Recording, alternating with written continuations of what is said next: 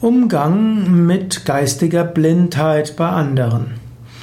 Angenommen, du bist mit einem Menschen zusammen oder in der Umgebung ist ein Mensch, den empfindest du als geistig blind.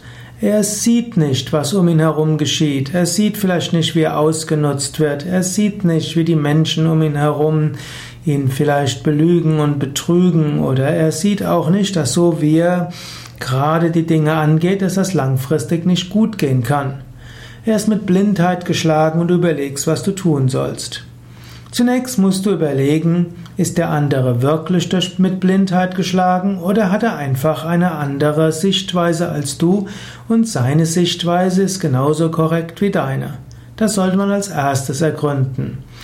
Als zweites geht es dich wirklich etwas an. Es geht dich zum Beispiel wenig an, wenn die Sache nicht so von Bedeutung ist, und es geht dich auch wenig an, wenn du damit nicht so viel zu tun hast.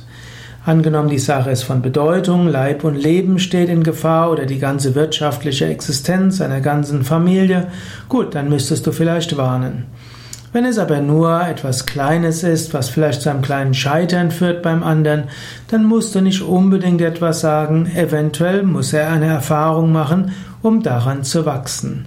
Menschen lernen nicht nur, indem sie gewarnt werden, manchmal lernen Menschen dadurch, dass sie Fehler machen. Und kleine Fehler aus Blindheit begangen, machen vielleicht sehender und wachsamer in der Zukunft.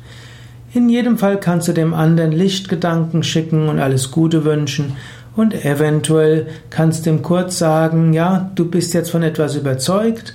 Ich meine, es gäbe noch eine andere Sichtweise darauf. Wenn du willst, kann ich sie dir mitteilen. Wenn nicht, wünsche ich dir alles Gute.